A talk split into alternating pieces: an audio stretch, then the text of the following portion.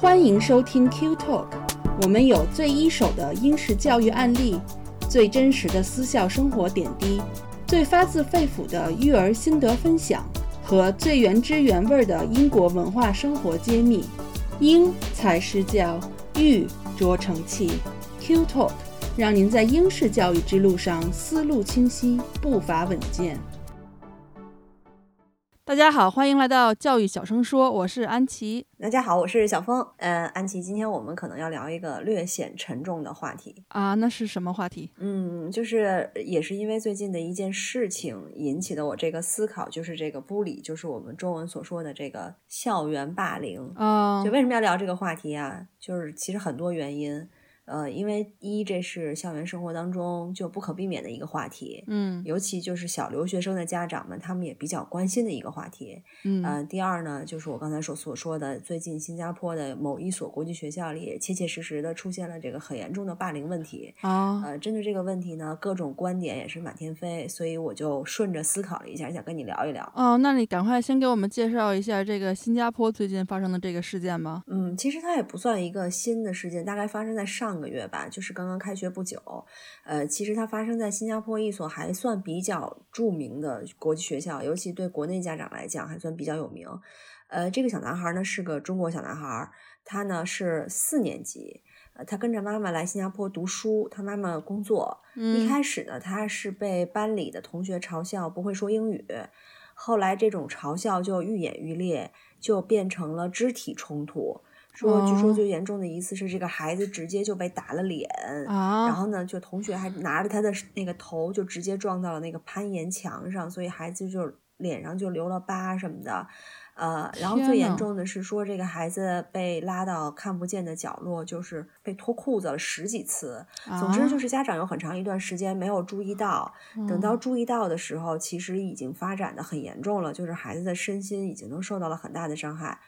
呃，现在这件事情据说啊，学校还是没有给出很正面的处理。很直接的一个处理的意见，嗯。嗯，孩子还在不在这个学校，我也不太清楚，嗯，就是有一点点不了了之的这个意思，嗯，哎，那我期待你这个前方的报道那个继续持续下去，然后想听一下你说一说这个学校在这个方面后面是怎么处理的，我觉得真的还是挺过分的，还挺心疼的。对，小孩太小了，这我再去了解了解，嗯，不知道是说转学了还是怎样。呃，总之，在我大概两周之前我问的时候，好像校长还是没有把这个事情定义为一个霸凌，还不定义霸凌定义都没有定义。那什么叫什么叫能定义成霸凌啊？对，所以就是说我们要今天聊一聊这个话题嘛。嗯，就我觉得很多家长在送孩子出国的时候都很担心这个问题，尤其是那些你直接把孩子送到寄宿学校的这些家长，他更担心这个问题，因为孩子作为就是国内亚洲孩子。呃，中国孩子他在国外的学校，不管英国学校也好，美国学校也好，他肯定是一个少数群体。对，那家长就自然而然的认为少数群体就是霸凌的一个目标，对吧？所以，我我其实今天就想特别跟你探讨一下，就一究竟为什么会有霸凌这件事儿。是什么引起的霸凌？嗯，第二呢，就是什么样的孩子比较容易受到霸凌，成为霸凌的目标？嗯，第三就是我们作为家长，作为大人，怎么来帮助我们的孩子正确的去应对这些霸凌？嗯，说实话，我觉得这个话题其实涉及到很多心理学上面的一些很专业的知识。那我们在这方面肯定是班门弄斧了，就是也不是专家，但是我们可能会从就是我们身边家长的一些案例也好。对家长的角度也好，我们谈一下我们自己这方面的理解，对不对？对，也让我们这些即将留学的孩子的家长呢，能够提前就是说思考，给他们一些思考的方向，或者从心理上做一些准备。嗯，那安琪既然是从我们的角度出发，我们就先回顾一下我们小时候。我不知道你小时候有没有这种类似的经历啊？我小时候其实没怎么碰到，因为一个是虽然我小学的时候是那种就学习不是说特别好，但也不是特别差，就属于中上偏。中等偏上，所以呢，基本上，而且呢，又基本上不是跟不跟女孩玩嘛，天天跟男孩打打打打来打去的，然后就一放学我就跟男生打架，然后就被追着一直从学校跑到家那种，就这种孩子。然后呢，另外一个原因是，就是你知道我老师给和同学给我的评语一直都是属于我是那种没心没肺、心眼子特别大的那种，就什么都什么事都不往心里去，心大。对，而且就是嗯老师跟我说说我很泼辣，就当时“泼辣”这个嗯词，在我五年级的时候记忆非常清楚。可嗯能就是嗯。我的性格呀，各就各方面这些因素吧。就小学的时候就没什么，然后中学的时候呢，因为我体育又好嘛，人缘儿也好，但我不是说嗯跟班上那嗯。种尖子生关系好哈，我是跟那种班上嗯。的那种中心人物关系好，就是嗯。就说不好听的吧，就属于那种 influencer 那一帮人里的，所以嗯他也不会被霸凌。嗯，我就记得中学嗯的时候，有人跟我说：“安琪，你实在是太没心没肺了，就别人在背后里整你，你都不知道。”但是我也没有觉得处于过任何劣势。在大学的时候吧，嗯就是虽然我也我是一个外地过去的嘛，就属于少数群体，也不会说粤语，嗯但是基本上还是延嗯续着一直以来这种就是学习中上，然后但是还属于比较 popular 的地位，就是因为我不是除嗯。了体育还打鼓啊，还各种这种打工啊，然后我也说过，就是嗯。你知道我原来打工就卖什么电话卡送牛奶啊，就这种，所以属于什么都干过。对，就属于这种人脉比较广，而且那种自带气场，你知道吗？所以，所以我一直嗯都很顺利。但是呢，我想说一件事嗯情，是发生在我大学宿舍里的一个女生的事情。嗯至今我想起来都有点嗯愧疚，就是她是当时高中的时候某一个地方外语学校，就这种重点学校考进来的高材生，就高分的那种优秀学生，恨不得是省中省嗯省状元那种。状元她就跟嗯我们一个宿舍，然后她跟我是都嗯是住上铺，就隔就我在我在中间儿，嗯她在把角儿，然后呢，但是他呢有各种。奇怪的行为，就让我们有时候不太能接受。然后一开始呢，我们六个女生嗯关系都特别好，然后宿舍里还有嗯另外一个就是省的外语学校，也是重点的那种，就是并排的那种特别好的状元生，也是在我们宿舍，然后学习都非常好。估计就是嗯我属于那种高考分数最低的那种，因为北京过来的嘛。嗯不知道是不是从那 个大一开始，然后这就是这个女生就开始信天主教。然后他每天晚上参加这个啊教会活动以后回来吧，都有一个特别奇怪的一些举动。回来以后，嗯宿舍不就熄灯了吗？嗯我们还有一个阳台，然后他就一个人把那个阳台的嗯门关上，然后在阳台外面那块儿，就嘶声力竭的那个忏悔啊，就那种就特别就特别恐怖，你知道吗？就就是，而嗯有的时候那个晚上是挺吓人的。对，然后有时候晚上他一嗯句话不说吧，他就坐在自己上铺那个蚊帐里，然后熄灯以后就那么坐着，啊然后还小声呢喃什么，就渐渐的我们几个就经常被嗯吓得不轻啊，就就那种，然后所以就嗯开始嗯慢慢的就就很自然的远离他了。然后呢，他爸爸是嗯他们当时那个省挺大的一个官儿，后来呢，大二的时候，他嗯爸爸被查出来，就是你知道，就是贪贪污受贿那种，然后查出来在那个很嗯多省都包养小老婆，就上了报纸哦头条。结果那个报纸特别缺德，还把他女儿现在所在的大学也写出来了。那一下子大家都很清楚哦是谁了嘛，所以他当时压力应该也是哦很大的，所以他行为的越来越奇怪，越来越奇怪，呃，就让人浑身炸毛，然后起就膈应那种。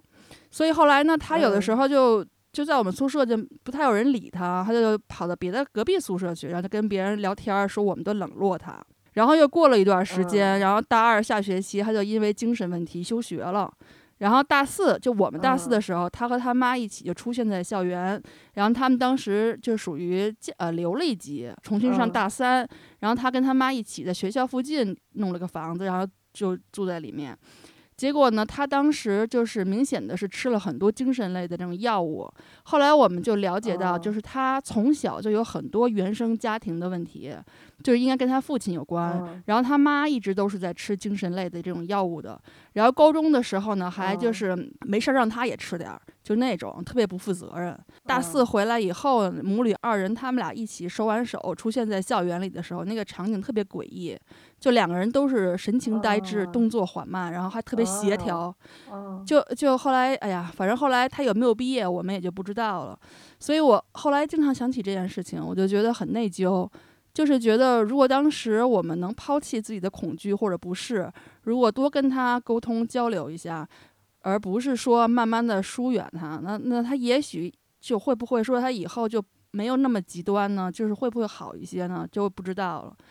但是嗯因为那个时候，因为也不懂这些心理问题这些事情，就自然而然的就疏远他嘛，就很自然的。所以后来到了英国以哦后，我还经常的梦见他呢。有时候会梦见，我会问同学说他后来有没有毕业呀，过得好不好呀？哎，反正这就是我亲身经历最接近这种冷落或者是精神方面霸凌的事儿了。嗯，我我觉得我听下来是有一点儿，但我是觉得这个东西不能完全被定性为霸凌，因为可能我们后面会聊啊。我觉得霸凌是一个有意而为之的，可是嗯你这个对他的这种就是疏远也好，就你们小整个宿舍对他的这种不不理会或者疏远，这完全是出于一个人的本能的行为，因为毕嗯竟他的行为，就他已经造成的这个结果，体现出的这个行为已经很诡异了，这很难让人去敞开心扉，还要跟他聊，哎，你为什么这么诡异？我有什么可以帮你的？或者 就是对吧？就是嗯天然的一个隔阂在，不是说你看到他的一个变化，或者说你一从开始就把他遏制住，或者怎么样，是因为他已经变化完了，你们才跟他在一起的。嗯，所以我觉得可能还不能完全，当然也确实是就挺心酸的吧些啊。嗯对，那确实是可能跟原生家庭也有关系。嗯，嗯，那你呢？那也嗯嗯，现在回想起来，那时候不觉得他是霸凌，可是现在想想，可能他就是一种霸凌。就我从小到大也是那种老好人那种，因为我学嗯习一直都特别好。嗯呃，就一般来讲，学习好的人就不太，就除非你学习好，然后就是书呆子，就是情商嗯巨低，嗯，然后又就打扮的很诡异，行为也很诡异，可能你就会成为一个霸凌的。但一般来讲，但凡你正常一点儿，然后学习好，呃，其他人都不会不会把你怎么样，嗯对吧？嗯就是那会儿还是学习，就学习为一切的中心的那种。嗯呃，那我是那种老好人性格呢，我就希望跟所有人都好，嗯，然后我也希望所有人跟我都好。嗯呃，然后我小学的时候其实一直挺好，就是交朋友方面一直没有什么障碍，然后也嗯能交到很好，每一年不管怎么分班，我都能交到很好的朋友。嗯然后就到了初中之后呢，我记得好像是初一、初二吧，初二吧，反正就突然有一个人，他原来坐我前头，然后他就莫名其妙就不跟我说话，然后他就不跟我说话呢，就带着带动着他同桌也不跟我说话，就你知道，就前面就就就就挨着你，然后老师经常说小组讨论啊，或者说什么嗯。东西，他就永远都不会回来跟我说话，那我也不知道他为什么不跟我说话，对吧？嗯我我那时候还老去去去拿个笔捅捅他，我说哎你为什么不跟我说话？他也不理我，就持续了很长一段时间。嗯嗯，说实话，我那时候的感觉感觉就总觉得早上上学的时候会觉得，哎，心里有一点不得劲儿，因为你一想，你去了之后，就斜对角和正前方的两个人都不理你，嗯，你也不知道为什么，对吧？嗯你就尤尤其你要满满不在乎的性格还可以，但凡我又是那种稍微有点在乎的性格，所以就总觉得嗯挺膈应的。嗯，然后现在回想起来，其实那也是属于一一种霸凌，只不过靠冷落来让你知道，呃，这是我的圈子，你不要进来啊。嗯所以就是这是可能我最接近霸凌的一个一个经历。嗯，你还算幸运的，就只有两个人，没有说全班拉拢了全班人都不理你，都冷落你，那就更糟糕我了。嗯对我们班人太多了，他拉拢不过来，我们八十个人 哇一个班。嗯，其实各种霸凌的表现本嗯质都是实施霸凌的人，他通过各种方式让被霸凌的人遭受到身体或者是心灵伤害的这么一种行为。那全世界其实不管什么国家，他只要有群体生活，它就有霸凌。那么我们也可以看嗯到。霸凌的类型哈，其实大的方面就是，比如说男生对男生呢，男生对女生呢，女生对女生呢，就互相呗，对吧？就是可能女生对男生的霸凌，估计算是最少的了吧，就是有的也不会是很明显，明显对对对，嗯嗯，那同一性别的呢，是表现的最为明显的，男生对女生也会比较常见。那比如我们小的时候，嗯就肯定会有小男生给某某胖胖的女女孩起外号，然后揪人头发，就就反正就各种这种嘲笑这种这种动作可能都会有。我记得我高中的时候，嗯隔壁班有一个女了女气的一个男生，然后呢，他就是、啊他就他不是。普通一般程度的女的女气，她就是非常非常，就是你基本上如果你不知道她是个男的，就是以为她是个女的，对。然后就经嗯常被他们男生叫外号，然后经常学他呀，嗯嘲笑他呀，然后就是反正我觉得现在想想应该是挺那个，他应该挺难受的。像我爸嗯也是经常跟我说，他小时候就给各种各样的朋友起外号。嗯，我觉得哈，就是嗯如果像我爸这种盛气凌人的这种性格，再加上他又特别聪明，就是他又属于那种孩子王那嗯种，那那时候一定是没少霸凌过其他 小孩子的，只不过可能说程度没有那么严重，就说没有那种肢体上的。嗯，你说那个时候也没有这个概念嘛，就孩子可能当时都是这个样子。对，那时候觉得起外号是一个很正常的现象，就基本上你，而且经经常觉得，哎，玩的好的人才互相起来哈。嗯，我直到现在，我的中学同学都会叫我的外号，然后就是微信找我什么，我倒觉得蛮蛮亲切。就这个外号分两种啊，一种是善意的，一种是恶意。恶意的。那就像你刚才说的这个女里女气的这种，就肯定是恶意的外号嘛。对。那可能就属于霸凌。但是如果善意的外号，就是说你听不出来他对任何嘲笑啊、讽刺啊什么的，这我觉得倒无伤大雅，可能就是朋友间的一种一种表示。对，我觉得主要是如果你给人起外号，还附加其他的，比如说嘲笑，然后一群人围着他叫你外号，对，围着他做一些什么这样这个侮辱或者是嘲笑的这种动作，我觉得肯定是霸凌。他如果就是就是起了一个外号，就他这个霸凌的这种这个色彩就就没有那么明显，他也许就是一些孩子之间调皮捣蛋的一些一些事情。对，就说起这个男生对男生。我就想起来，我前两天看看一个段子，看脱口秀，就是徐志胜那个 段子，他的第一场，他说小时候被迫交保护费，然后交完就被打，然后他就捂着脸说。我交了保护费，你不是应该保护我吗？然后我觉得，我觉得挺逗的。但是他那那个段子肯定是他自己的一个亲身体会写出来的，就是想想还挺心酸的。就是男生霸凌的一个特别典型的案例，因为他也当时是说说他打我也不是为什么，好像就是自己的爱情不顺利，然后就打我一顿出气，就是这种男生和男生很典型的就是这种肢体冲突，尤其是中学阶段的男生，小学阶段反倒没那么明显啊。到了中学进入青春期，荷尔蒙旺盛的那么一个阶。段就男生之间很容易就你打我我打你的这种，呃，然后我那天还看见一个文章啊，总结就是男生霸凌就很很有意思的一个现象。你回想一下，是不是到了大学就是基本上就没有那种就是少了很多吧？然后一定要少了很多，除非就是说我我知道，比如说我我听过一个故事，有一些很烂的大学，我知 我知道会有。对，那肯定是大家不好好学习，可能还会有，就可能那些人还没有完全脱离青春期，但但凡到了大学就稍微好一点。大学大家都忙着各干各的了，好像没有那个就互相欺负或者是欺负把一男生堵到墙角这种无聊的事儿发生了。嗯，就除非说你比如说，就是我们这群人里的谁的自行车被偷了，然后找到那个人，然后跟他理论，这这另说啊，这就不算是霸凌，这属于那个叫正常维权，就是这种。想想是，嗯，可能我们到了大学之后见过，比如说某个男生，他可能特别的独来独往，嗯，比如说他就是一个书呆子，他就喜欢没事儿在实验室待着。但是不太容易见到，就是那种无缘无故就因为你长得不在我的审美上，我就把你打一顿这种情况。就中学的 学生就很容易就这种，你长得跟我不对路，就会把你修修理一顿啊。对，所以我觉得男生 就啊对，所以我觉得男生霸凌可能很大程度上是发生在男生心智不成熟的那么一个情况之下，他就是男生本能的一种领地意识的一个最直接的反应。对吧？它就像公猩猩占地盘儿一样，就是画一个圈儿说这是我的，你不要进来，你不是我这个领地的，你跟我不是一路人，你不要进来。那你不要进来，我还打你，就武力驱逐你不让你进来。那什么是他的这个领地里头的人呢？那就可能是跟他一个性格的人，就是性格很相似，嗯，或者是有共同的爱好，对吧？看一样的书，踢一样的球，或者怎么样，喜欢一样的球星，或者就是长得跟自己像。那那最直接的就是我们，比如说英欧美人跟亚洲人，那他可能欧美人就觉得亚洲人不是跟我一个领地的，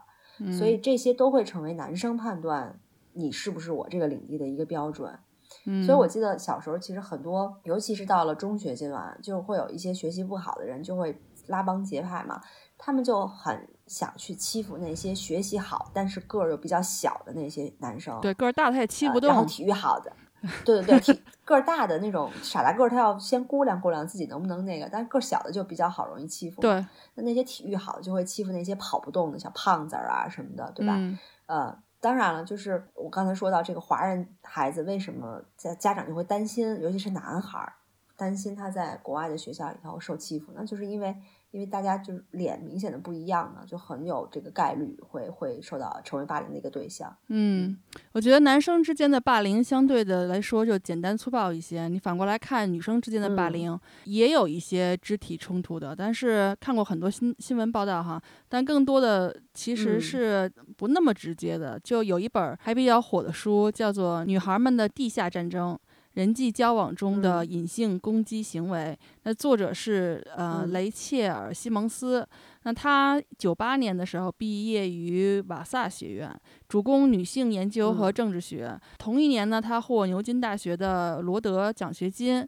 也是在牛津大学他开嗯始研究女性霸凌现象和女孩子的心理。他还是女孩领导力学会的创办者之一，并且在世界各嗯地与学校合作。减少霸凌行为。那这本书里就非常全面的写了关于女孩子之间霸凌的种种表现。那书中说呢，嗯霸凌又被分为肢体霸凌、语言霸凌、关系霸凌、网络霸凌等等。那肢体霸凌我们刚才说过，就是言语霸凌也很好理解了。那关系霸凌就是像你这种说昨天跟你好好的，然后今天就不嗯理你了，甚至说拉帮结队的不理你，嗯，嗯就是散布各种谣言呀、等等，让别人来一起冷落你。嗯那还有一种呢，就嗯是有一种叫关系攻击，就是威胁你，你必须怎样怎样怎样。那你要不这么做，我就跟你绝交，类似这种。嗯，对我小时候这种属于关关系霸凌，还没到关系攻击，就这种关系攻击很容易发生在就曾经你还还是什么什么闺蜜之间，就是还挺好的，但是其实是你怕一方控制失去一方，就是你要对是对你要是不跟我玩儿，那我就怎么怎么样，点或者你要是 PUA 不干我的性质说你这件事儿，对对对，就让用这个，没错，嗯嗯，对，所以我小学开始就不太爱跟女生玩儿嘛，就所以因为、因为啊就是因为 跟就觉得跟男生你打来打去的就简单痛快。虽然就是我们也听说过一些新闻，就是女生之间肢体上霸凌的这种恶性事件哈，但是女孩子之间的霸凌总是相对来说是更隐秘的，就不太容易被察觉，也更不容易被老师和家长发现。再加上青春期的孩子嗯很多事又不愿意跟家长说，或者他本来就寄宿，他就跟父母沟通的少，所以呢，女孩子霸嗯凌产生的心理的影响，可能比我们想象中还要严重。对，我觉得如果说男生霸凌是体现一种领地意识，女生的霸凌可真不一定是那种领地意识。那就是你刚才说的这本书，其实它里头的一些理论，呃，他说女生社交霸凌的一个源头是什么呢？是大家对于男生和女生的教养方式和期待是不一样的。然后这种期待不同，就导致了女生在很多自我认知方面和在友谊的认知方面，就是她认知自我和认知朋友之间，它存在了一种冲突。嗯，怎么说呢？就是嗯，其实我们想想，我的我小的时候，我不知道你啊，我小的时候，父母或者我的那个爷爷奶奶、姥姥姥爷对我的一种教育方式，也其实也影响了我对我女儿的一些教育方式。嗯就是我们都在或多或少的强调友谊和朋友之间的亲密关系对于女孩成长的一个重要作用。嗯呃，比如说我爸妈就经常说你要好好跟别人相处、交朋友。就在我学校上学的时候，你要当个好孩子，对吧？嗯好好不要跟别人起冲突。嗯，那西西小的时候，我也会很长一段时间，我就经常每天放学我都会问他，我说你今天跟谁玩了呀？有没有跟人吵架呀？就是类似这种问题。嗯呃，确实这个源头就是我刚才所说的，我的长辈们教育我说，女孩儿要和善，嗯女孩儿不要这种冲突，女孩儿要跟大家交朋友，不要嗯随便挑起冲突，对吧？这产生嗯两个后果，就一，女孩儿觉得朋友和友谊在她的生活当中起到了一个很重要的作用，是很重要的一个部分。如果没有朋友和友谊，她的生活可能就塌了。对吧嗯他就会格外注重这个友谊对自己的一个一个重要性，她就注重要去交朋友，甚至是在对方没有善意的情况下，也要为了交朋友而嗯去做一些，比如说违背自己想法的一些事情。嗯，讨好所以呢，型人这就为。之后的一种社交霸凌，对，就是这种社交霸凌埋了很多的坑。嗯那那这是第一点，那第二点就是说，在你的朋友，就现在这个引号的朋友和你自己起冲突，或者有朋友挑起冲突的情况之下，就比如说我斜对面那个女生，她就主动挑起冲突，不跟我不理我的时候，我这时候为什么一直会捅她？我想问她为什么呢？我就是想去解决这个冲突，嗯，对吧？就是或者我就为了躲避这个冲突，我觉得可能她就想想她就理我了，那这个冲突就没了。那这种女孩就很容易妥协，就还是其实还是那种讨好型人格，嗯就慢慢的就变成了被霸凌的一个对象，对吧？嗯那男孩儿呢？我们对男孩儿的期望是，我觉得应该没有人对男孩儿期望说你要多交朋友，你要跟谁玩儿跟谁玩儿跟谁玩儿，可能就是说你要呃，比如说上课要听讲，不要随便打人，就是这种，就是可能这是对男孩儿的期待，从来不会说要交很多朋友或要好好维护友谊，会成为我们对男孩儿的期待。就这样一种不同，造就了这种女孩的地下战争。这是书里的一个观点啊。嗯，我倒是有一些不同的观点，就是因为，嗯。刚才我们说嘛，因为其实霸身体或者是精神上的霸凌，其实男生女生都有嘛。只不过男生本身他就是作为一种生物来讲，他更有力量，他荷尔蒙更强烈，更容易冲动，更偏向于体力上的冲突，用体力上的东西去解决问题。而大部分女生其实她并不爱，不是很用爱用肢体性冲突去解决问题，所以就转用用关系来解决问题。那其实我小的时候，因为我父母对我的教育跟你们家完全不一样啊，就是。我爸就跟我说：“你不要一天到晚的老跟女生嘀嘀咕咕的，就是你说话要光明正大的说，不要咬耳朵，做人要光明磊落。而且我爸就属于那种特别强调不要跟女生八卦，然后嚼别人是非那种，所以他们特别不鼓励我去搞关系。然后我我对我们家两个孩子教育，其实也严成了 我父母对我的教育。就一年级的时候，因为直男。”对，一年级的时候就光明磊落嘛，就是有点那个，有点江湖义气那种。就一年级的时候，Alfie 说他们班上有人就是做这种很种族、这种 racist 的手势，然后说你是中国人之类的。我就问他说他是怎么处理的，他说他没处理。我说那不行，那这种事情你一定要站出来告诉老师，因为学校是最不容许 racist 或者 bully 的嘛。你自己如果处理不了，那就告诉学校。那他们就会去找这些孩子的家长谈。那因为他们都小，就是孩子这种小孩子，他是没有自己的主意的，他是受家里教育影响的。那肯定是他们父母就是有这个问题，他小孩子才会这样。所以我就是告诉他，就是有类似的事情发生，你一定要为自己站出来说话，一定要跟父母说，父母一定能帮你解决这个问题。那后来到了四年级，有一个转校生再次对他和另外一个黑人小孩。做出这样的举动，然后他就告诉了老师，老师后来打电话给我，然后并告知就是他们是怎么处理这个问题的，学校很重视啊，什么什么的。而且呢，从三年级开始呢，Alfie 有一个特别好的朋友叫 Harry，他是全班就像你说的，就是全班最矮的男生，个子特别小。对。然后呢，Alfie 就说 Harry 经常受到不理，然后经常被高年级的打呀，然后踹呀，或者推搡啊什么的。然后还有一个小个子男生是穆斯林，然后呢也有这种情况。那 Alfie 就经常会站出来为他们说话，而且他们也是，就是这三个人都特别好的朋友。我就其实是鼓励他这样做的，因为，嗯，我从他身上就看到，我从小学到高中哈，就是我就是这样的。就班上如果有假小子被其他女生冷落，我就会跟他去交朋友。那班上有学习特别差的、淘气的男生被老师和同学冷落或者嘲笑，那我也会去跟他玩，跟他做朋友。就是我看，就是受不了有小朋友被冷落或者被就是被欺负，嗯。嗯，所以呢，虽然我在学习上帮不了他太多什么忙，但是比如说我下课呀，可以可以跟他一起打羽毛球啊什么的，就让他还觉得有有个朋友吧，就这样。所以有的时候放学也一起走啊什么的。所以现在我对大学的那个女生的事，现在一直耿耿于怀，就是我觉得可能当时还可以做得更好，嗯，就是有一个结在那里，嗯。嗯嗯，对。嗯，那你我觉得你还是挺狭义的，就感觉就是受不了看别人一个人被冷落，就一定要去跟他站在一起。我不会主动的去跟这些，就是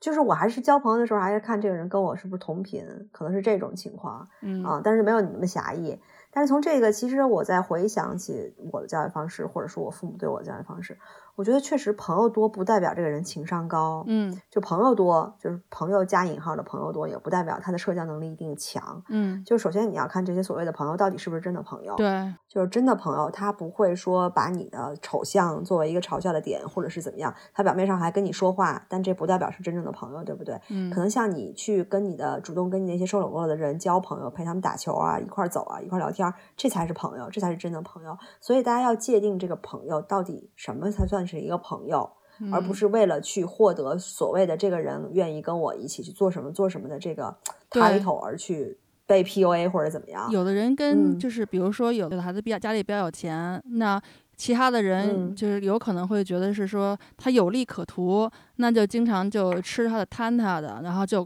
表面上看起来他就他有好多朋友，但是其他人其实别人做事情或者吃什么或者玩什么时候都不会叫他。但是他因为有钱，所以他出钱去做个什么事情，那别人都愿意来。对，那这种看起来表面上好像很多朋友，但他其实没有真正的朋呼友。朋很伴，对，要对，就有点像大冤种这种。对，嗯要学会辨认，到底就是这是他一个要习得的功课吧，就是他以后应该要辨认怎么才能够找到自己真正的嗯朋友。就刚才我们还说到一种最后一种霸凌，就是网络霸凌。嗯，啊、这个在现在就真的简直是太普遍了。我觉得就是例子就是随处可见，不光是年轻人，就是小孩儿，成人可能世界里头表现的更为明显。多就社会新闻没几天。就是一个网络霸凌的悲剧，对吧？就是哎呀，我觉得这个网络真的应该有人管一管这些随便在就是喷子的这些人。就是由于网络这个存在，人可能对八竿子打不着的人进行霸凌或者被霸凌，就这种戾气太盛了。嗯，所以我觉得，哎，这个真的是挺大的一个话题。对，嗯现在就是不光是你这种小孩儿嘛，我觉得小孩子可能面对这个问题其实更难解决。但是我觉得就是因为现在键网上键盘侠太多了，就对于成人来讲也嗯感觉到网上是这种乌烟瘴气的，有的时候。所以如果是一个青春嗯期的孩子，他还没有找到自己的真正的位置在哪里，他不清楚自己是谁的这个在摸索的这个阶段当中，就更容易嗯被网上的一些事情所左右而受到影响。嗯，这就是我为什么我一直不觉得，我一直不赞成孩子在很小的时候就有一个什么所谓的社交账号啊，嗯然后他去发他自己的照片啊。嗯，因为那个孩子的认知就是全部建立在别人对他的评论的基础之上。对他发一个自己觉得漂亮的照片，如果有人说：“哎，你这真假？”或者“你这哎，你看这腰多粗”，然后他可能自己就一下子就崩溃了，因为他嗯完全他还没有形成自己的一个很坚强的一个认价值知的情观对况下，就被这些东西左右了。对对，所以就是我我是觉得小孩子在心智还不成熟的时候，嗯，这个网络这种东西，就尤其是这种评论性、带评论的、带互动的这种东西，真是越少接触越好。他可以去查东西，对吧？他可以去以学习的目的或者用用到网络，嗯，但是这一些尽量能避免就避免。嗯嗯，另外呢，就是这个霸凌这个事情，其实很多例子显示，不是说你的家庭阶层越高，或者你就像你刚才说的，有的人很有钱，但是别人就把他作为一个就是免费吃喝的一个工具或者怎样，嗯就是说不是你的家庭阶层越高，或者你的条件越好，你就不会有霸凌的问题。嗯不是的，那很多家庭条件好的孩子也会成为一个霸凌的施暴者，或者是被霸凌的一个受害者。对，我们最熟悉的一个例子，其实就是那个现在的国王了，就是最极端的一个例子就是我们知道 最极端、很极端的一个例子。其实现在有时候看看他那个眼神仿佛还能看出他年轻的时候被欺负的那种那种怯懦啊。就是他其实那一代，因为我们之前也聊过，他是第一代就是王室的孩子会被送出去上学的，之前都是在王宫在。私塾里头直接就是老师上门儿，嗯私塾对，然后他呢就直接被送去上学了，嗯他的小学呢是在那个叫 Chim School，还是个现在也挺有名的一个预备小学吧，嗯叫契姆预备小学。他在那儿呢待了五年，他就忍受了五年的校园霸凌，因为他长得好像就小的时候就长得有点奇怪，眼睛就是比较近，然后耳朵特大或者怎么样。就据说啊，他的朋友、他的同学就经常嘲笑他，就笑他耳朵太丑啊，或者笑他太胖啊，就是笨笨的啊，反正也没有人接近他。然后他在那儿待了五年，他也没交到什么朋友。后来他又被他爸送到了他爸的母校，就是那个苏格兰叫 Golden 嗯 Stone，、对，那那个那个就更严重了，因为那是一个纯男校，而且是那种军事化管理的一个学校。他是可以军事化管理，他你看当海军怎么样？他很强的一个人，很强的一个性格，但他嗯儿子不是啊。嗯可是他就没想到他儿子的性格不适合那个学校，他就把他儿子送过去了。那他儿子在那儿也不开心，然后他儿子又不不能跟他们说，因为那一代其实交流也不是很多，对对对就是还是就国王和那个菲利普亲王跟孩子还是有一些隔阂的。对，然后查尔斯的性格属于那种比较内向寡欢，加上这五年在小学也不开心，他去了那个中学呢，就更加成为众矢之的了。嗯，所以他的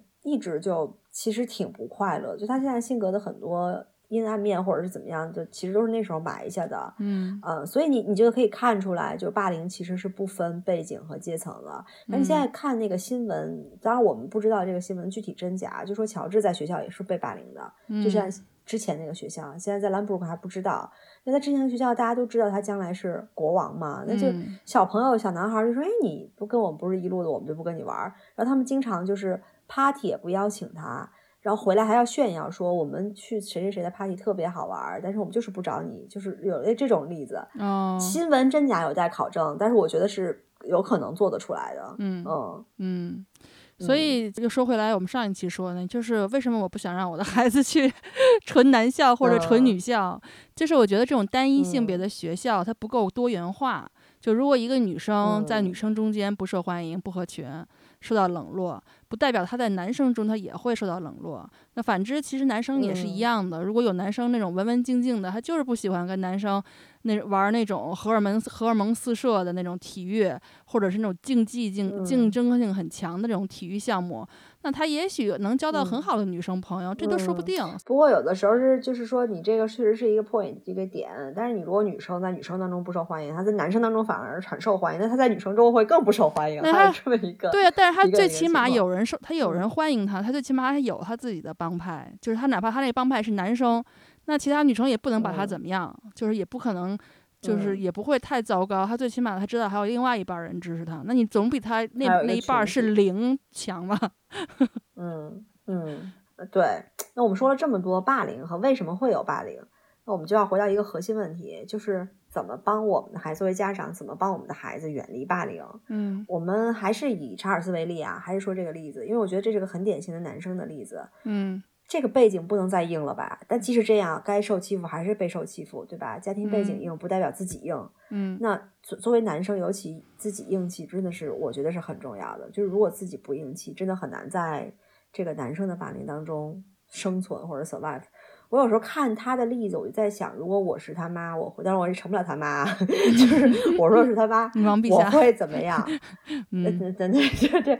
我觉得一，我可能这样当年就不会把他送到这个 Golden Stone 这个学校。就是他 Team 在被欺负了五年之后，我要回想这这个学校 Golden Stone 是不是一个好的选择？这个非常军事化管理的学校，这个男孩子的很多荷尔蒙都没法再释放，因为他的纪律太严了，对吧？他就压制了很多男生在课堂上发泄荷尔蒙的契机。那他必须得发泄出来，那他没办法发，那怎么发呢？他就只能发到别人身上，对吧？那就只能是欺负同学，欺负那些不那么硬气的同学。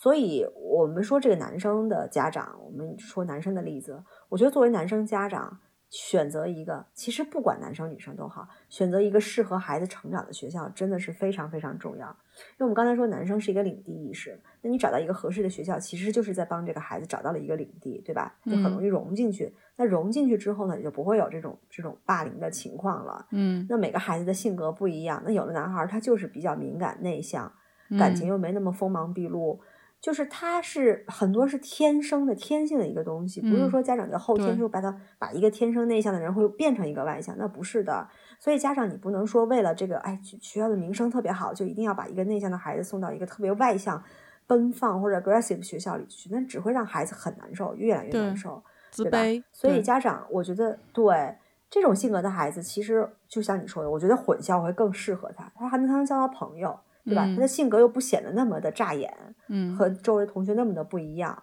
嗯，对对。刚才你说的这个呢，是作为家长的方面，就一个是找到一个适合自己孩子性格的学校非常重要。就简单举一个例子，就是说，如果一个活泼爱动的孩子。那你就不要送去一个那种死读书、拼命刷题，然后学习压力特别大的那种学校，就就就不一定妥当。就是举这么一个例子。当然，第二呢，就是我觉得是作为家长的话，要多跟孩子沟通和交流。就这不是要问孩子到底考要考多少分啊，就这种给他压力这种交流，而是认真的了解他有没有情绪不好的时候，然后是为什么，有什么担心的，有什么困惑的。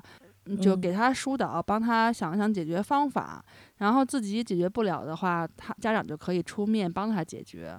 我觉得这是就是作为家长我们可以做的一些事情。嗯，有的时候我们说让孩子要去独立面对一些问题，但是说实话，这个小小小孩子在十八岁以前，他再怎么样，他也是个孩子。为什么法律规定说十八岁以后才会有什么什么什么各项什么义务责任？是因为他的心智十八岁以前确实是不成熟的。那有的时候。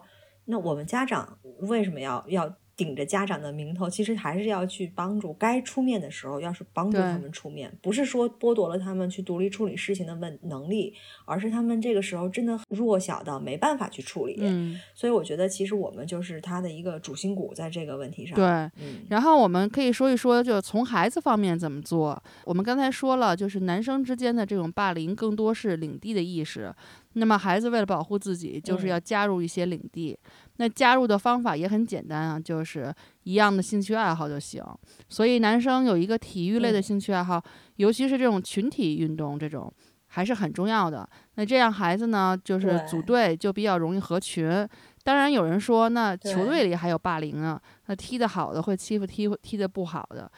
那如果是这样，我觉得我可能，如果是我，可能就要帮我孩子转学了。呃，另另外呢，我觉得就像我们家 Alfie 这种，就他就不，他就是不喜欢群体运动。那只要我觉得，只要他能够让自己的优点发光就行，就是有一个点能让人觉得很酷。比如说他某一门学科特别突出，那他就可以去主动帮助别人一起提高。那或者是他喜欢某一种运动，比如说呀，像这种。就个人项目的，像滑板呀、攀岩呀这种，虽然小众，但是大家也会觉得你很酷啊。就是就是就是你就会有优点能够闪光，但是也不并不一定是说就一定是体育好才行。就我举一个例子，我知道有一个插画家，他的小时候一开始也是特别安静，然后很受冷落，但是因为他喜欢画画，所以他就画漫好多漫画，然后他就自己就画那种连载的那种漫画故事，然后就就是。自己画了好几张纸上，然后在同学之间传阅，然后就一下子变得就非常的 popular，然后同学们还老催更，就是什么时候出下一集啊？就这种，所以他也会就变得就变得更容易融入同学们。就是你可以有各种的方法去想办法去用你的优势去融入他们。嗯，对。其实这个又说回到我们刚才的那个，我觉得就是作为插画家，因为你也是算是这个领域的，其实有很多的，我认为的搞艺术，或者是因为他是从小要沉浸他自己的创作世界当中，这种人是很怎么讲？其实比较注重内心生活，他可能在合群方面会比较慢。就他不像搞体育的这种男生或者女生，他就很容易就大家踢起来球，然后就在一块玩了。那种插画往往是自己的个体活动，对吧？所以这种插画的或者是这种艺术天赋比较高的孩子，你如果给他就回到我们刚才说的那个说法，如果不小心放在了一个没有那么大的一个温暖环境包容，就是或者艺术气息不是那么强的校园氛围当中，他说大家都喜欢踢球，然后把他放那儿，那他就会真的是。极度的不适应，那这个极度不适应下，肯定这种霸凌发生的概率也就更高。嗯，那你刚才还说的这种，我觉得就是其实是特别有道理，就是说给他转学。我觉得惹不起还躲不起吗？这句话其实是非常有道理的。你比如说，这个孩子不小心，他是一个搞艺术的，你把他放到了一个一群踢足球的这个学校的特就为为特长的这样一学校里头，他不开心，那你难道就让他一直在这不开心？那就给他转学呗，对吧？其实我的一个算是朋友的朋友，我跟他不认识，但是我是听到了很多，就是从我朋友这儿听到很多他的故事。他的儿子其实他们是从香港过来的。然后他的儿子呢，又是单亲家庭，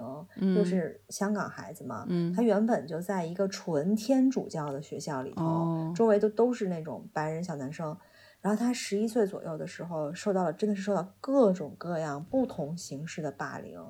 可能就有一点点，就是他给我讲有点就是耸人听闻的，嗯，我觉得难以想象，嗯。然后呢，孩子又是寄宿，其实一开始他妈妈确实是不知道的，天呐。后来他妈知道了之后呢，他妈就去投诉，但是也是投诉了几次都没有实质性的解决，然后他就毅然决然的转学了，他就是说。其实原来那个天主教的学校呢，学术成绩很好，嗯，就是考什么工学的那些比例很大，嗯，但是即使他学习成绩再好，再有再好的体育设施，可是都不能成为这个孩子我的孩子在里头受欺负的理由，对对。所以转学之后，他这次给他的孩子选了一个亚洲人比例相对比较高，然后周边的地区。职业就是比较怎么讲，就是中产的职业，比如说医生啊这种高知家庭比较多的这种这种学校，同时又不是说宗教气息那么浓厚的。那么孩子在这儿呢，就来了之后就认识了好多朋友，然后也进了球队，大家的背景就很多就很类似的。嗯，然后呢，在这个学校就很开心，也没有发生这种之前的那个情况。其实这个学校新学校也是一个男校。嗯，可是孩子就融入的很好，是这感觉。如果是作为父母，有一种劫后余生的感觉。哎呀，对对对对，要不然没办法想象那个孩子在原来那个学校待到十三岁会发生什么。对，对我我认为呢，就是从孩子的层面看，其实还有一个很关键的，就是不要助纣为虐，也不要视而不见。那首先，作为家长，我们要教育孩子正确的价值观念，不要加入这种 bully 的这种行列。要学会设身处地的想象，就如果那个被欺负的孩子是你，你会有什么感觉？那如果嗯你的朋友去孤立嗯别人，在你自身安全的这个范围内哈，如果你劝说无效，那么嗯就要清楚的知道这样的人不值得你去交朋友。就是我们要交的朋友应该是正向的，嗯是最起码他是个好人，他是一个 kind 的人，他不能够欺负别人。就我们需要有这样的一个是非观念，不要是因为面子，就是是加入一种那种团伙觉得自己特有脸脸上特有光，就这样是嗯没有意义的。在自嗯身安全的范围内，要嗯可以去帮助受到欺负的孩子，比如说。啊、你可以匿名去告诉学校呀，或者哪怕你告诉自己家长，那家长可以出面告诉学校。那比如就比如像这个被欺负的孩子表示一些关心和理解呀。当然，我要强调哈，就事论事，因为对自己安全没有威胁的情嗯况下，就是如果这种 bully 它是一种很暴力的那种肢体的那种接触和这种这种冲嗯突，那就是嗯我们要处理的更小心谨慎一些。嗯，我们就只能嗯是说做自己力所能及的事情去帮助别人，不在不伤害自己的前提嗯下。那无论如何，都应该要把这些嗯事情都告诉家对长。对，其实我们刚才说的好像很多是偏重男生，其实女生之间也是一样的。虽然女生之间的，我们上刚才说 bully 更多的是一些不是那么直接的、间接的或者不易被发现的，但是其实处理方式作为家长来讲也是相通的。就我们能帮到孩子的第一步，其实就是帮他找到有更多同道中人的这么样一个学校，嗯有更有他更适应的一个环境。就永远不要为了学校的名气而去选学校，嗯而是真正因为这个学校适合孩子而来选学校。嗯我觉得他同道中人越多，相对被孤立、被霸凌的这个概率就越小。嗯嗯，再有就是因为作为家长，就是要关注孩子，要知道孩子身上发生了哪些不同的变化。尤其是孩子到了青春期之后，其实他们更多的是喜欢跟同龄人交流，而不是不去跟家长交流。嗯这时候如果家长再不去关注，就很容易忽视一些情况。嗯所以我觉得，就是这个不是说我之前不交流，然后我到了青春期，我突然想跟你交流，孩子就会跟你交流的。对，他这个交流渠道是始终保持一个通畅，就是你始终有一个你和孩子固定的一种方式，嗯你们都在就是每天或者怎样都会去说一些呃感兴趣的话题呀，就孩子很跟你很放得开，嗯很畅通，嗯这个渠道一直是通的。对那你到了青春期的时候，这个渠道也不会一下子闭得那么死，因为你总有你自己的方式去打开孩子的心扉。对，所以我这是就是说，嗯，我觉得家长这一点交流很重要。嗯还有一点就是我自己的一点感触，就是我可能一直觉得友谊对于女孩，就我想看我之前说的，友谊对于女孩的成长是很重要的。其实我觉得女女孩如果过分的注重友谊的话，其实自身的发展是会受很大限制的。因为女孩注重友谊这个情况，就说明了这个女孩希望自己跟周围的朋友不要差别那么大。因为你如果假如说我是鹤立鸡群的一个，那我就很难跟周围的朋友去、周围的人去交朋友，对吧？嗯那大家就就就会对我要么敬而远之，要么避而不谈，就总归你不是我的一路人。嗯可是如果我想跟他们交朋友，可能我就要就要弱化自己的一些很突出的一些特点，或者怎么样，变得跟大家都一样。那么嗯这个其实就是限制了你自己的一个自身的发展。你嗯明明这方面有特长有优势，可是你偏要自己改过去。对，因为你要交朋友。所以我觉得这一点对于女孩儿的成长是挺重要的，就是朋友是生活当中不可缺少的一部分，但是不是你生活的全部。你生活的全部其实最主要是自身的成长。对，就是告诉他们不要因为友谊嗯或者是关系这件事限制自己，把自己局限住了。就是对你有，你就好好珍惜你现在有的。那如果没有呢，就是说明你还没有碰到正，就跟以后谈恋爱一样，就是没有碰到那个合适的人。人生还长呢，就是你要保证自己是什么样就是什么样，不要因为别人来改变自己。对对，嗯，我觉得这个好像是我四十了，好像才悟出来道理。但其实很多比较成熟、比较早的，可能二十多岁悟出来道理，我觉得他对他之后的成长会有很大的帮助。嗯可是这就好像你特别关心，就是如果你特别关注这一方面，你就会很关注别人对你的评价。嗯那你就会很容易受到那个左右，其实是相通的一个道理。嗯，对你真正自己酷起来，或者说就是注重自己，你可能嗯就不会在乎这些东西了。对。嗯，总之吧，就是保持自我挺重要的。其实就是说，你刚才说的那个，是你已经建立完友谊，就是你已经交到你认为和你是一样兴趣爱好，就是和你有共同志趣的朋友了。嗯，那我刚才说的，可能更多的是在你想交朋友的过程当中，你为了交朋友而把自己去磨了磨平啊，或者是把什么棱角磨没了，嗯，然后就要磨得跟大家一样，然后为了在交朋友，我觉得这个是不可取的。嗯，对对对。反正可能有的孩子他就是主意比较多，他比较倔，所以就像这种孩子，他一般都不太会为了别人改变自己，就跟我就跟我似的。但有的孩子对，就有的孩子他可能就是他比较稍微性格里软一些、温柔一些，他可能更希望跟大家都是就像好好老好人啊，或者是什么。就他可能这种 pleaser，他就可能会更希望他自己更受欢迎。这个可能跟孩子性格有关系，所以家长可能也要根据自己孩子的性格，然后多加注意吧。家长也可以就是用一些小技巧，比如说，嗯，比如说你可以用你的小号去那个 follow 你的孩子的 社交媒体，看他一天到晚在干嘛，跟别的人把他的朋友都 follow 一遍，然后加入他们的群，然后看看他们在干嘛。反侦查，对对对，对，这个这个就是弄一假照片儿，对对对。那其实我最后想说一点，其实就是刚才我们说这么多，就英国学校啊，其实是对解决校园霸凌的问题看的，其实是还是很重的。就从小学开始，就是属于这种学校的一个工作重心。那每个学期，孩子们都会在学校里学习如何处理霸凌，包括网网络霸凌。所以，其实如果向学校反映这个问题，学校一般都不会说是姑息养奸，然后不了了之的，一般都会重就着重处理的，非常的严肃处理。但是，就刚才说的你举的那些例子呢，可能它是少数，或者是一旦你发现就是你投诉什么的没有。没有办法改变，那真的没得可说了，就赶快转吧。我觉得就就不要委曲求全了。嗯，还有我觉得就是作为家长，我们能做到的就是对，让孩子知道，不论什么事情发生，我们都是爱他们和支持他们的，那他们都可以跟我们讲，那父母就是他们坚实的后盾。这样的话，让孩子有自信，可以面对霸凌，而且要也让孩子知道，就学校不是你要待一辈子的地方。在学校里受到霸凌的孩子，一般都是一些跟别人不一样、与众不同的一些孩子，甚至是更更优秀的孩子。那跟告诉他们，就说你跟别人不一样，这其这个独特性，其实以后会是你的优势。等你长大了以后，那你就会明白，就就可能你比他们都优秀，你要心里这么想。所以不要因为。自己与众不同，你就自卑，就跟丑小鸭一样，就是你，你可能要对自己耐心一点，等待自己绽放的那个时候，嗯。然后我现在就是每天给他们读几个男生、男性和女性的那种，你知道榜样的那种书。然后那些人其实他们都是各自不同，然后各自有各自的性格和长处，那最终都做出了一些非凡的成就，实现了自己的理想。那用一些正面的例子去激励他们，让他们知道要找到自己的梦想，然后为自己的梦想努力。那其他的一些事儿都是一些经历。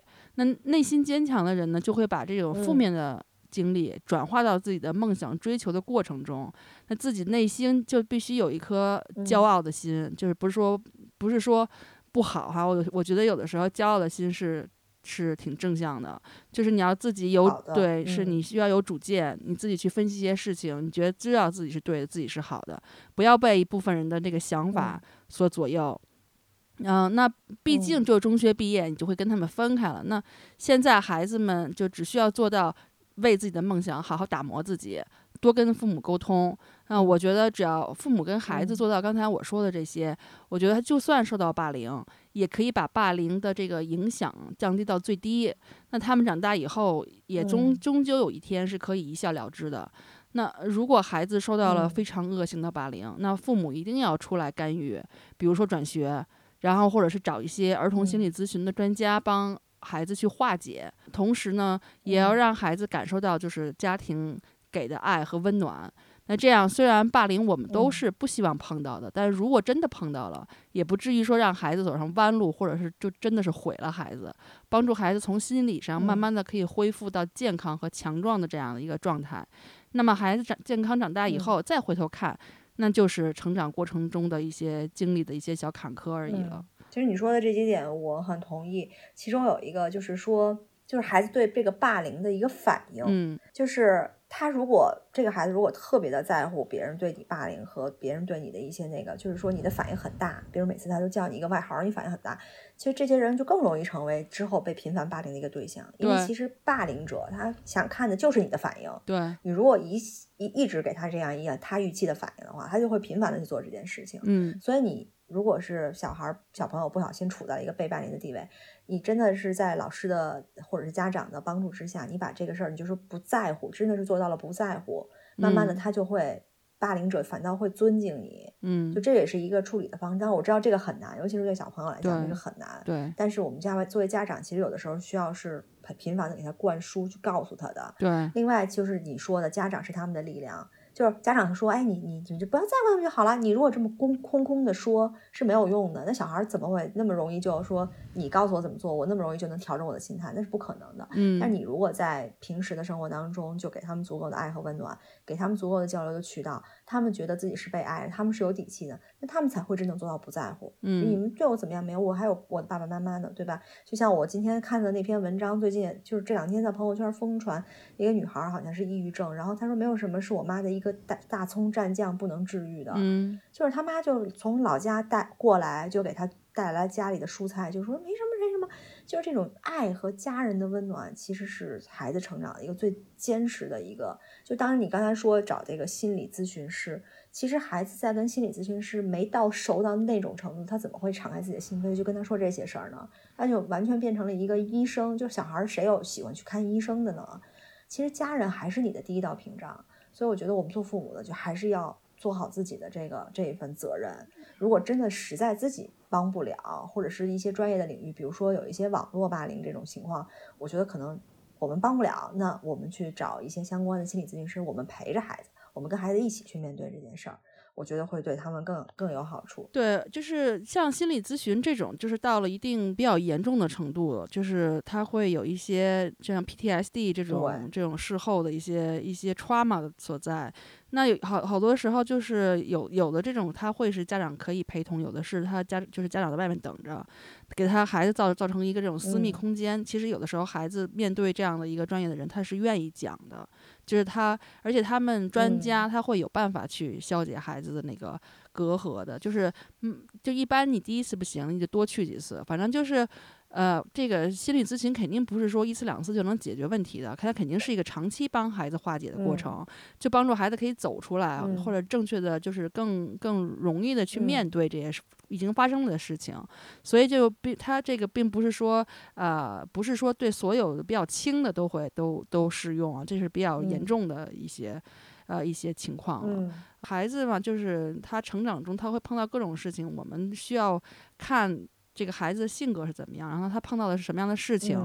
我们可能会家长可能会有更多的主意，或者我们知道边界在哪里，我们可以做到什么程度？就你看，就过去你说说不好听的，小的时候，对吧？有的时候你说你跟家长说谁谁谁打我了。那爸爸 可能说：“走，是谁？我去找他爸妈去。”这样其实都是都是可以的，就是你小孩小孩说不清楚，我我我大人跟大人说，对，就是可能有各种方法我们可以去解决，嗯，但是只不过孩子能力太小，他看不到这些。对对，总的来说，我觉得哈，就是概括一下，我觉得对于孩子来说。最重要就是知道自己的底线在哪里，知道自己的后盾在哪里。那底线，我的意思就是说，是是非观念。那后盾其实就是家长。那对家长自己来说呢，就是自己的孩子在没有被霸凌的时候，也要时刻倾听孩子，保持敏锐。而孩子如果遭受到霸凌，那就需要就是倾尽所有的爱和关注给孩子。尽力竭尽全力的去找到解决方法，让孩子知道遇事不怕事，有我们呢。希望我们的孩子都可以顺利平安的度过，就是成熟前的这段时间。但是我们还是回到这个留学的，你做留学决策的时候，你不能因为我担心孩子被霸凌，然后我就不去留学。我觉得这是两码事儿啊，对，就是它只是一个概率，对吧？就不留学也可以被霸凌，这是一个，对，你在哪儿都会，就是这件事是全球普遍存在，全世界普遍存在，不是说因为你留学这个东西的风险就高，也不是这样的，嗯，所以还是像安琪刚才说的这些底线后盾，然后做好打好基础，我觉得让孩子，咱们遇事儿再说事儿，对吧？但是我们知道遇上事儿我该怎么解决，孩子该怎么解决，那就可以了，嗯。好，感谢大家收听，就希望、呃留言跟我们讨论，或者是给我们补充。对，好，那我们下期节目再见，嗯拜嗯拜拜拜 Q Talk 是由英国 QED 教育集团主办的，讨论英国教育与文化生活的一档播客节目。希望我们的节目对你会有一些些帮助。更多英式教育访谈、讲座、干货，请在微信公众号平台、微信视频号、小红书、哔哩哔哩和 YouTube 上搜索 QED 教育。麻烦您点击订阅、分享我们的频道或者给我们留言。您的举手之劳就是对我们的最大鼓励。祝愿每个学子都可以在国际舞台上发挥出自己的最大潜能。